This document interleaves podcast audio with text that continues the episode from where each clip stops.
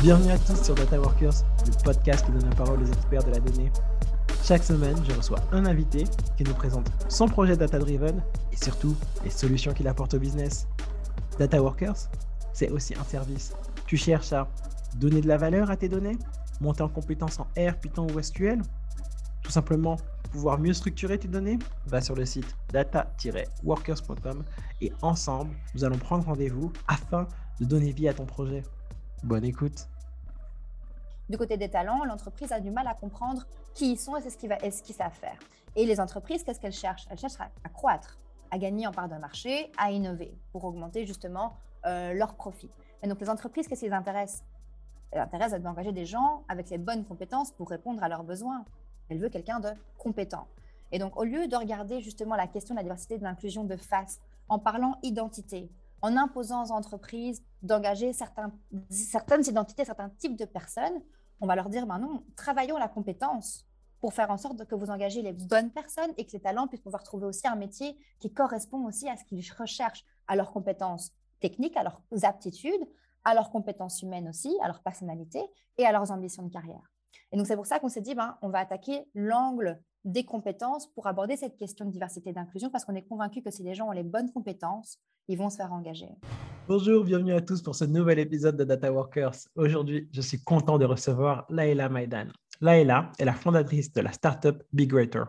Dans quelques minutes, vous saurez tout sur cette startup. Laila va vous expliquer en détail son activité et en quoi il est important surtout d'avoir de la diversité dans vos données. Comment ça va, Laila? Ça va super. Et toi, Kevin? Ça va. Et je suis super content de te recevoir parce que la diversité et les données, c'est un thème super important. Et je suis content de pouvoir l'explorer aujourd'hui avec toi. Donc, euh, avant de rentrer dans, le vif du sujet, est-ce que tu peux un peu te, présenter euh, ton parcours et puis euh, la startup? Ah ben, un parcours un, peu atypique, euh, mais je peux bien sûr euh, te, l'expliquer avec grand, grand plaisir. Alors moi, je suis bruxelloise. Euh, je suis née à Bruxelles. J'ai grandi à Bruxelles, dans le quartier populaire d'Anderlecht. je suis, je suis issue d'une famille qui n'avait pas spécialement beaucoup, beaucoup de moyens. Donc c'est vrai que j'ai commencé à bosser à 14 ans et, et, en fait, si tu veux, à 18 ans, j'avais envie d'explorer de nouvelles contrées. Donc je suis partie au Canada pendant un an. Ensuite, après ça, je suis rentrée à Bruxelles pour commencer Solvay, donc Solvay, l'école d'ingénierie commerciale euh, qui est attachée à l'ULB. Et finalement, en fait, après trois mois, je me suis rendu compte que ce n'était pas spécialement pour moi. Euh, cette, méthodologie d'apprentissage, le contenu, etc., ne m'intéressait pas spécialement. Et donc, en fait, j'ai fait une petite recherche, savoir, ben, tiens, où est-ce que je pourrais faire mon bachelier, sachant que je parle français et anglais, euh, et que je devais pouvoir payer pour mes études toute seule. Euh, donc, je me suis retrouvée en fait en Angleterre, euh, à Londres, où j'ai fait mon bachelier en business international et en finance. Et puis après mon bachelier, donc en 2015, je suis rentrée à Bruxelles, où j'ai commencé ma carrière d'abord en, recrutement informatique. Et puis après ça, après quelques mois, euh, j'ai basculé du côté consultance informatique, où là, j'ai eu différentes casquettes tout au long de ma carrière. Euh, bah, des casquettes comme business analyst, business process analyst, euh, UX designer, project manager, product owner, enfin, tous ces, tous ces termes un peu fancy. Et, euh, et, si tu veux, en 2018, en août 2018, plus ou moins, j'ai eu un, un wake-up call où j'ai un peu perdu le goût de ce que je faisais, le, le, goût, en fait, de, de, bah, des projets je, auxquels je participais. Et donc, à ce moment-là, j'ai fait la rencontre de Molen Geek. Euh, Molengi, qui est donc l'écosystème technologique euh, pour les, jeunes, enfin, qui rend accès à la technologie euh, aux jeunes. Et là, je me suis pluguée au projet pendant un peu moins de deux ans où j'étais responsable des opérations du coin Molengeek. Euh, et c'est après cette expérience-là, en fait, que j'ai lancé ma startup Big Retor en août 2020, startup que je suis toujours en train de, développer à l'heure actuelle. Alors, si j'ai bien compris, quand tu dis que tu as eu ton wake-up call, c'est un matin, tu t'es levé et tu t'es dit, bon, ben, euh, j'en ai assez du job que j'ai aujourd'hui qui euh, n'a pas forcément euh, de valeur, d'impact social. Et tu t'es dit, OK, je veux donner vraiment un sens à ma vie, peut-être pouvoir aider les autres, c'est cela? Oui, tout à fait. c'est vrai que j'avais déjà lancé mon ASBL, donc Femme Fière, en 2017 au Maroc.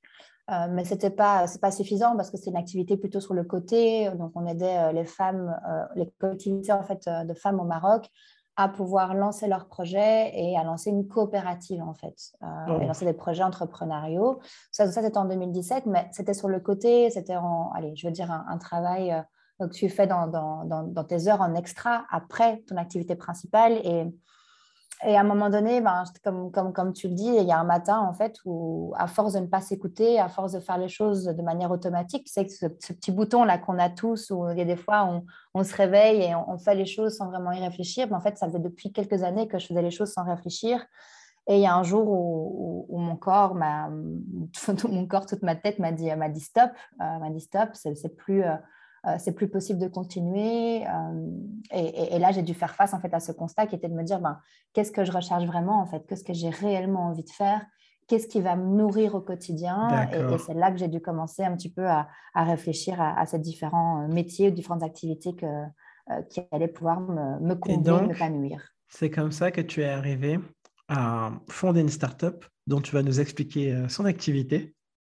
Tout à fait, tout à fait. C'est après des, des semaines, des mois de réflexion avec des milliers de post-it sur tous les murs de ma maison que j'ai pu effectivement arriver à, ce constat, à, ces valeurs euh, qui, me, bah, qui, me, qui, me, portent, à ces, à ces, causes qui me tiennent à cœur et que je veux défendre et, essayer de mélanger justement un peu comme bah, l'ikigai euh, le montre, hein, donc mélanger ce que tu sais faire, ce que tu aimes faire, ce, que, ce que tu veux faire aussi et ce, que, et ce dont le monde a besoin et ce, pour, ce pourquoi tu peux être payé. Et donc, j'ai fait un peu bah, ce, ce, ce, mélange de tout ça. On a, on a mélangé tout ça, on a fait un mix et, euh, et ça, ça, a amené en fait à, à ce que je vais t'expliquer juste après avec la startup Big Retor que j'ai lancée en 2020. Ah, vas-y tout de suite alors. Hein. Je veux savoir euh, Big l'activité. oui, je veux tout savoir dessus. Alors, en, quelques mots, euh, chez Big Retor, nous développons des, outils qui utilisent le machine learning pour aider les talents, les entreprises et les centres de formation à naviguer sur le marché de l'emploi et à être de véritables alliés pour l'égalité au travail.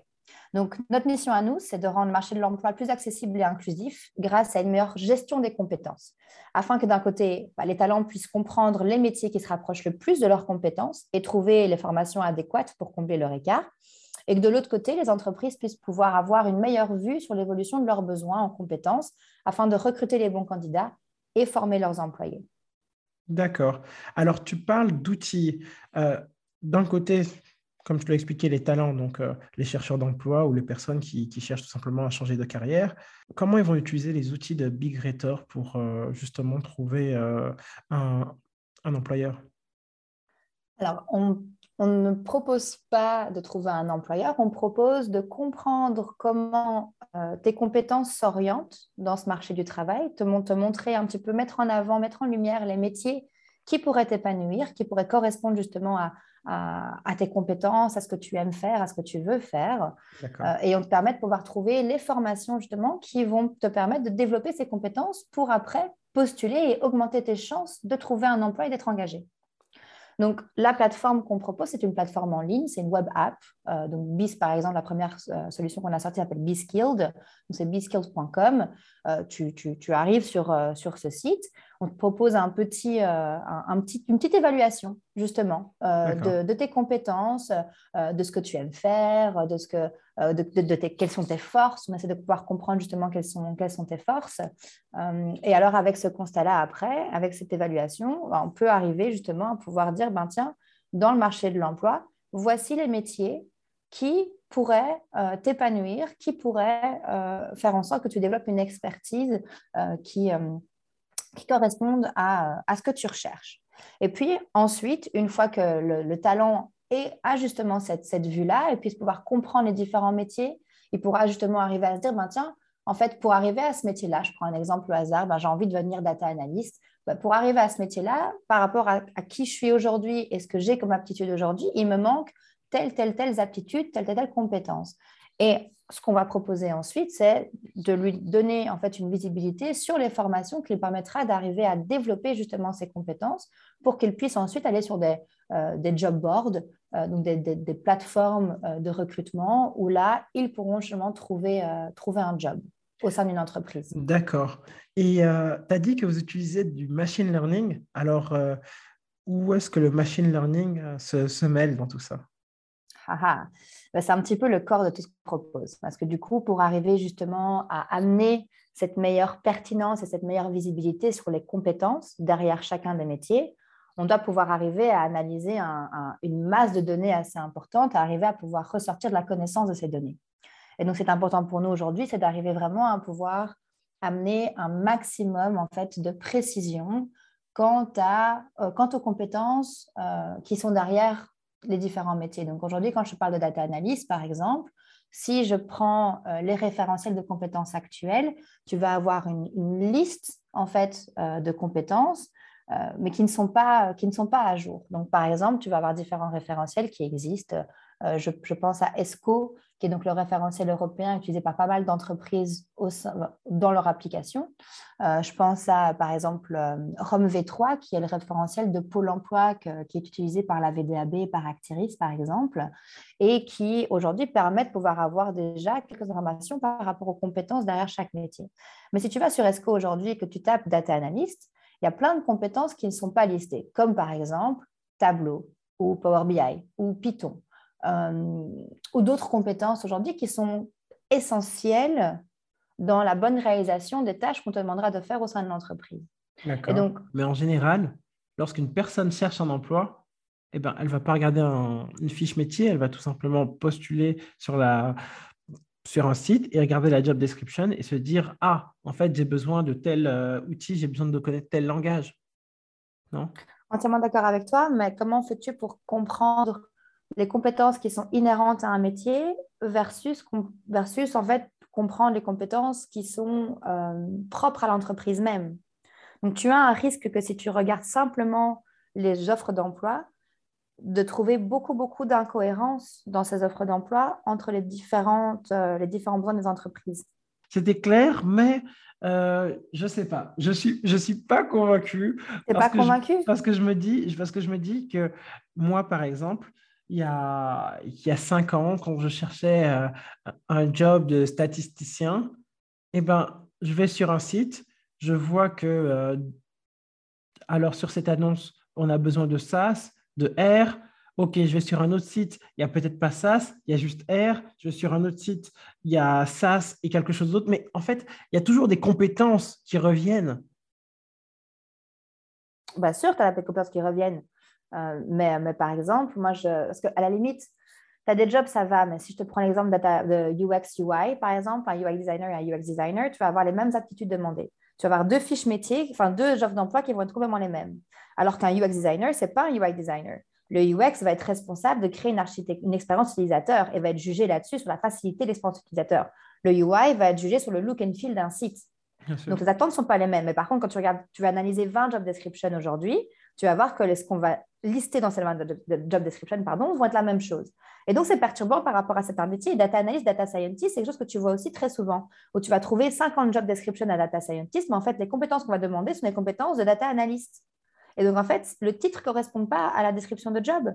Ce qui fait que les personnes qui vont postuler, en fait, postulent pour un titre de métier qui ne correspond pas au job en day-to-day qu'ils vont devoir réaliser au quotidien dans, au sein de l'entreprise, qui vont faire qu'après, ils ne vont pas être contents, euh, ils vont pas être motivés euh, et qui risquent en fait de, de partir après quelques mois s'ils ne trouvent pas leur compte. Et donc, se baser uniquement sur les, euh, les offres d'emploi pour arriver à déceler les compétences inhérentes à un métier, ce n'est pas pratique parce que tu vas te retrouver à développer finalement des compétences qui sont liées à l'entreprise, au tech stack de l'entreprise et pas au métier même. Et généralement, les entreprises vont avoir des besoins spécifiques, non pas des besoins plutôt généraux, quoi, tu vois. D'accord. Et euh, alors, on va changer de sujet parce que euh, en présentation, j'ai dit que tu allais nous dire en quoi la diversité dans les données, c'était important. Et jusqu'à maintenant, en fait, on a, on a, parlé, euh, on a parlé de Big Retor, de votre outil et de la machine, du process du machine learning qu'il utilise, mais nous n'avons pas parlé de diversité. Donc, dis-nous. Ah ben, ça, ça, arrive, ça arrive. En quoi la diversité, c'est important? Donc, tu as tout à fait raison, euh, Kevin. On n'a pas encore abordé euh, ce sujet de diversité, pardon, dans les données, mais on va le faire tout de suite parce que ça a toute son importance en fait dans, le travail qu'on fait. Ce qu'on parle, ce qu'on a dit depuis le début, c'est qu'on fait en sorte de pouvoir rendre le marché de l'emploi plus inclusif. Euh, mais quand on parle d'inclusion, on doit pouvoir aussi du coup parler euh, de, toutes ces, euh, de toutes ces inégalités en fait dans le marché du travail qui viennent de billets. De biais humains qu'aujourd'hui, en fait, les algorithmes peuvent perpétuer si on ne fait pas attention. Je vais donner un exemple. il n'y a, pas, a pas si longtemps que ça, Amazon a sorti une application de recrutement permettant aux, euh, talents euh, de, postuler pour un job chez Amazon. Euh, et en fait, très rapidement, ils se sont rendus compte qu'il n'y avait aucun CV de femmes qui restait dans le processus de recrutement. Ah oui, Donc, en fait, l'algorithme, bah, parce que tout simplement, en fait, historiquement parlant, dans, les, dans les personnes pardon, qui avaient décroché le job, il y avait que des hommes. Et donc, les CV qu'on a donnés à l'algorithme pour l'entraîner étaient des CV qui appartenaient à des hommes.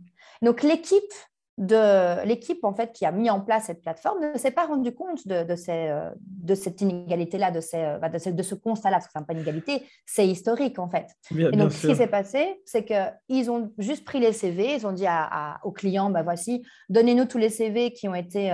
Euh, qui ont été performants, qui ont été engagés pour ce rôle. Comme il y avait des CV d'hommes, on a donné à l'algorithme que les CV d'hommes. Et donc, l'algorithme s'est dit au final, bah, tiens, si on me donne que ça pour m'entraîner, c'est qu'en fin de compte, tous les CV qui appartiennent à un autre genre que celui de genre masculin ne sont pas des personnes compétentes. Et donc, si je reçois un CV d'une personne euh, appartenant au genre féminin, bah, d'office, de facto, je vais, euh, je vais la mettre de côté parce qu'elle ne sera pas compétente. Bien sûr, en fait, euh, dans le machine learning en général, qu'est-ce qui se passe avec les modèles? Alors, ils sont basés sur des données d'entraînement et c'est basé sur les données d'entraînement qui vont pouvoir donner une réponse. Et si dans les données d'entraînement, il n'y a que des hommes, alors la réponse positive, elle peut être basée, si la, variable euh, sexe euh, est importante, alors euh, forcément, le fait que ce soit un homme, ça aura un impact de la même manière, en fait, que lorsqu'on utilise du machine learning pour faire de la détection de fraude ou du, scoring, eh ben, les fraudes qui peuvent être détectées par le modèle, ce sont uniquement les fraudes qui ont le type de fraude qui a déjà été détecté par le passé. Et donc, les nouvelles fraudes ne vont pas être détectées. Et c'est exactement le même concept, effectivement. Ouais, merci. On va encore changer de sujet. J'ai un auditeur qui m'a posé la question suivante. Euh, quels sont les meilleurs outils pour visualiser sa, donnée, euh, les outils de dashboarding? Et donc, je me demandais, toi, par exemple, tu utilises quel outil pour visualiser la, la donnée? Ok. Euh, alors, le meilleur outil, je pense que ça, ça dépend un peu de chacun. Moi, j'ai pas mal, j'ai des gens qui, euh, qui adorent Tableau, d'autres qui vont adorer euh, Google Data Studio, Click, enfin, il y, en a, y en a pas mal. Nous, on utilise Tableau actuellement. On utilise Tableau, c'est ce qui nous convient le mieux, c'est le, le plus pratique pour nous et je suis assez contente des résultats qu'on a. Parfait. Bien, merci. Alors, on va arriver tout doucement aux dernières questions qui sont est-ce que tu as un livre à recommander dans le domaine de la donnée ou son exploitation?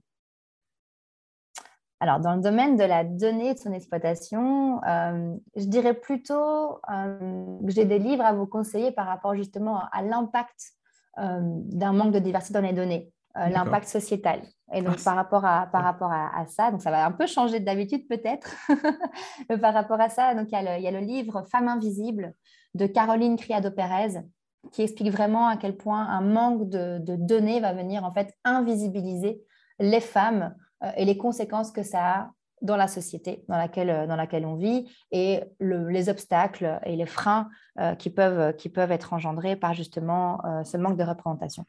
Top, merci. et ça, c'est le, livre principal. Je ne sais pas si tu en veux plusieurs ou pas, mais j'en ai Non, un seul, ça suffit. un seul, ça suffit largement.